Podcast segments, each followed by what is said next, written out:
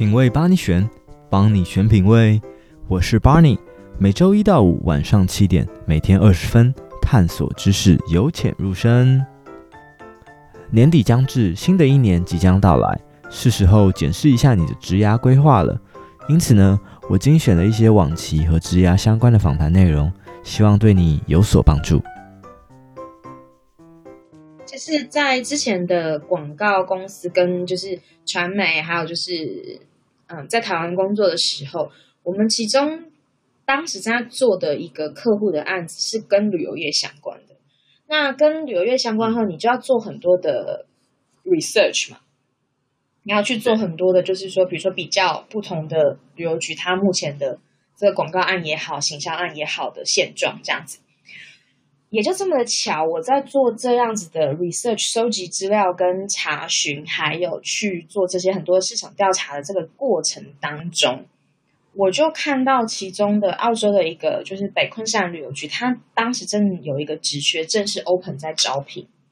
然后我就好奇嘛，我就点进去看，然后我就点进去看，发现我的条件完全都符合，就是他要的这个人的条件我都符合，然后。我当时就想说，嗯，是不是应该要去再仔细的看一下这个可能性，就是有没有可能去申请？后来我就把他的嗯整个的那个招聘的啊消息啊什么的，我就很仔细的看过。然后看过了以后呢，我就跟我家里人讨论，因为那时候在台湾嘛，然后也跟我先生讨论，我就说现在有这样的一个机会。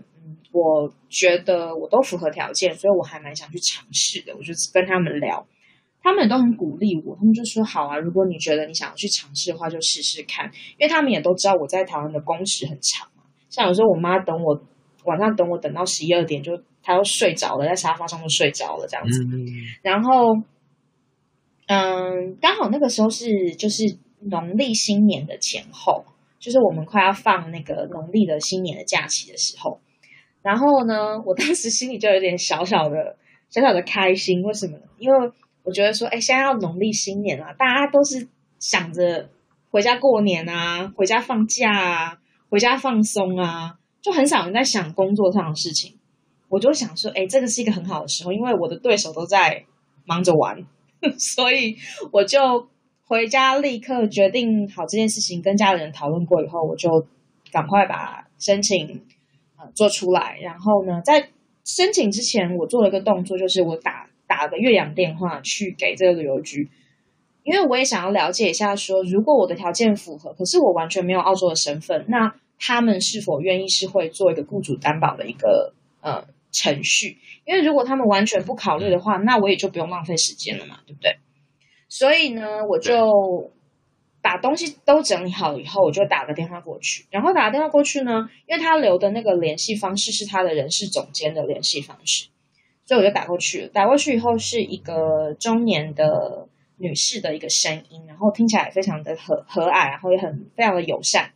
然后呢，他就是旅游局的人事总监。然后我就跟他呃，就询问了一下，我就说简短的简简短的询问了一下说。嗯，这个工作现在是否还在开放，还是否在应聘当中？是不是还在接受申请？他说是的。然后我就说我是，我就大概讲了一下我的经历跟我的背景，还有简单的一些条件，我就跟他说了一下。我就说我都符合，可是呢，我没有澳洲的身份。那嗯，你们还接受这样的申请吗？他就说我们接受这样的申请，而且如果你是对的候选人的话。我们会考虑后面的工作的签证跟后面所有的事宜，所以这个部分你不用太顾虑。那一听完我就觉得哦，太好啦，那我就没有什么要去再等啊，或怎么样，或是说再考虑了，我就立刻我就我就跟他说谢谢，然后我说呃，接下来的二十四小时你会收到我的申请，然后我就当天晚上我就把申请发过去了。申请发过去以后就是很正常的程序，呃，大概一个礼拜以内他们就。通知我说，他们对我的这个申请很感兴趣，想要安排第一次的线上的面试，然后就安排了第一第一轮的线上的面试，就是跟这个人事总监，还有跟他们当时的市场全球市场总监两个人进行了大概两个半小时的线上的一个面试。然后这个面试进行完之后，又大概再等了一个礼拜左右吧，一个礼拜到十天，然后他们就通知我说要进第二轮。然后第二轮呢是跟旅游局的 CEO，也就是旅游局的局长，还有跟全球市场总监还要再进行一轮。然后我就说 OK，没有问题，我们就安排时间。然后在第二轮的，嗯，比如说这个，我其实我有点忘记那是礼拜几了。假设是一个礼拜四吧，要面试。他们大概在礼拜二的时候就寄了一封邮件跟我说，要我准备一个五分钟的简短的 presentation。然后呢，他们就把问题发给我。那问题的话是关于航空公司跟航线的一个分析，对于旅游市场等等等等，是一个比较复杂的问题。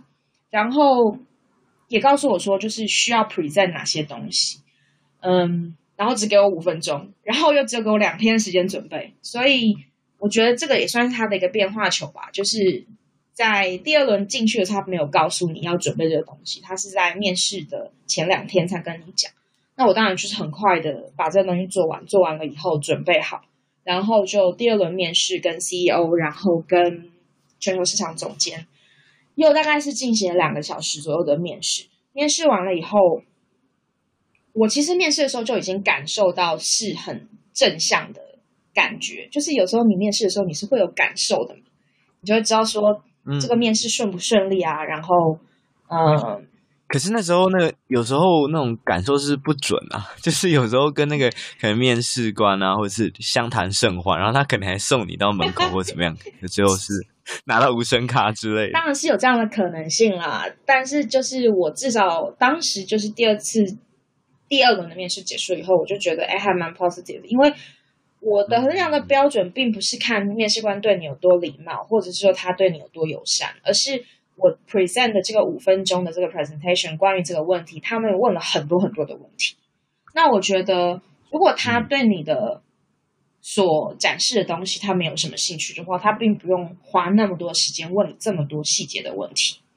然后另外一个嗯、呃、比较关键的点，就是在面试接近尾声的时候，他们就跟我分享了很多旅游局接下来的三年到五年的计划。那我就会觉得说。如果你对我这个人根本没有兴趣，你跟我讲你三年到五年的计划干嘛呢？所以这也是另外一个一个比较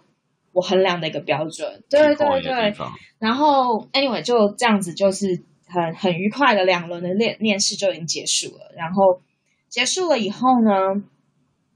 也大概又过了十几天，然后那个全球市场总监也是我之后的老板，就给我打个电话，他就说：“恭喜你，我们决定要给你这个 offer。”然后我就非常非常开心，他后来就说他们他们有一个专门帮他们协助他们办这个工作签证部分的一个律师，然后他会跟我联系，然后呢就告诉我之后要怎么做，然后就这样子很顺利的就一步一步的跟着这个呃旅游局的这个步骤去走，所以其实后面签证的问题我根本没有没有需要做什么哦，除了要我去考一个雅思的考试，就这样子，然后嗯。在我真正到澳洲之前，因为我真正到澳洲的时候是九月份的时候，那其实我的拿到这份工作的时候是三月份，所以其实中间差了我四五六七八九，差了六个月。那六个月在，哇，其实蛮长的。对，其实很长。所以其实旅游局它是对于人才，它是非常的耐心的，他是觉得说，OK，我觉得我要你，那我就等你，然后。但是中间我并不是说就什么都没有做，就是中间从四月份一直到八月这个时间，我已经开始就是以 consultant 一个顾问的方式在帮旅游局做事情了。然后第一次出差，我是去了武汉还有北京，然后去观摩他们当时在呃就是亚洲地区做这种全球的这种旅行展会。就是对于北昆山旅游局，他们是怎么来去行销他们的？那那个时候，我的前面的那个经理其实还没有离职，那等于说我们就是在海外进行交接，所以我觉得这也是一个很有意思的事情。嗯、然后，因为他就前面的那个经理，他已经后续有安排，他要去德国工作了，所以说他从呃亚洲部分的出差，因为他之后还要去香港，还有其他的地方出差完，他就是回到澳洲去做最后的结束，然后他就要去德国了。所以说，我因为签证的关系，那时候还在等我的工作签证，我并没有办法到澳洲去跟他做交接。所以当时旅游局安排就是，OK，没有问题。那我们在很多国际其他的地方，我们有很多的展会跟很多的事项正在进行。那我们的经理正好要过去，呃，那你就可以在那边跟他做一个交接，这样子。所以这也是，这也是，这很特别的，这也是我人生第一次是做交接，是在海外做交接的。对，然后嗯，也很感谢她，她是一个香港香港女生，然后她的故事也很精彩。那她也很跟我分享很多，她之前怎么去这个，她也是我们旅游局担保过去的。那她之前完全没有澳洲的身份，所以我觉得我们两个都算是很幸运拿到这样的机会，这样子。然后，嗯。哦所以，澳洲旅游局其实，在人才方面，它其实蛮，嗯，蛮重视这一块的。不会像可能有一些公司，他可能会觉得说，哎，还要帮你申请，比如说工作签或身份之类，那可能就，呃，录用你的几率就不是这么的高。对，我觉得在这块的方面，的确他们做的很好，而且他们也把这个当成是一个投资，因为其实要办工作签证，公司是要付出很多的呃时间跟金钱嘛，嗯、因为你要。去雇佣一个不管是移民的顾问还是移民的律师，帮你整做整个流程，这都是一笔费用。然后你还要交给这个移民局这个正式申请工作的钱，这些都是费用。那对于公司来讲，这就是一种人事成本。那我觉得当时我在旅游局的态度，他就觉得这就是对人才的一种投资，他宁愿找一个最适合的人，不管这个人从哪里来，但是他是希望这个人在这个职位上可以发挥到最大的效用。嗯，那你觉得在澳洲工作以后有没有什么样的转变是啊、特别让你惊艳的，或者是觉得跟以往的工作有很大的区别？啊、呃，有两点，我我后来来这边工作以后，第一点就是我发现澳洲的人其实都很喜欢很早去工作，然后很早下班。就是所谓这个早呢，就是像我们正常上班时间大概就是。介弹性嘛，就是介于八八点到九点之间，你你上班，你进办公室都可以。嗯。可是我发现大部分我的同事都是喜欢八点甚至更早就进办公室，然后因为他们就是七点五个小时是我们的工作的法定工时，所以你算一下中午一个小时的休息，所以下午大概四点钟大家可以下班了。嗯。那因为他们就是觉得我早上早上班，那我就可以早下班，我就可以有更多的私人时间。然后我慢慢的这个，本来我来澳洲之前，对于工作跟生活的平衡，我就开始有这个比较旺盛的追求心。那来到这边之后，因为这样子的一个关系，他们法定工时又定得很，就是七点五个小时，很人性化。然后的确，我们加班也不是很多，除除非出差之外啦，出差除外，出差的时候也是加班的比较厉害。出差除外，那。一般来讲，在正常办公室里面上班的时候，这个时间是很固定的，也没有什么加班。但是大家就是对于工时什么时候进来工作，大家都喜欢早一点进来，这是我感受很强烈。还有另外一点就是，我发现大家都很喜欢，比例很高，就都很喜欢健身。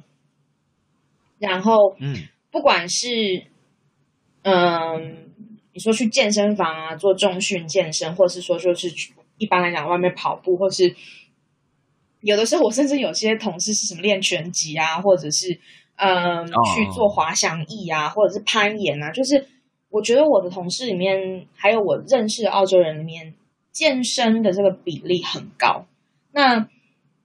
不同不同年龄层的也，不同年龄层，像我记得我印象最深就是以前我们的那个 CEO，他真的是他已经。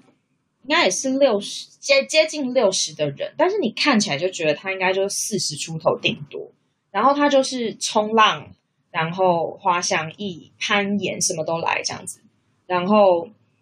嗯，他就是说运动是为会让人更自律，然后也会给你更多的能量去更好的工作。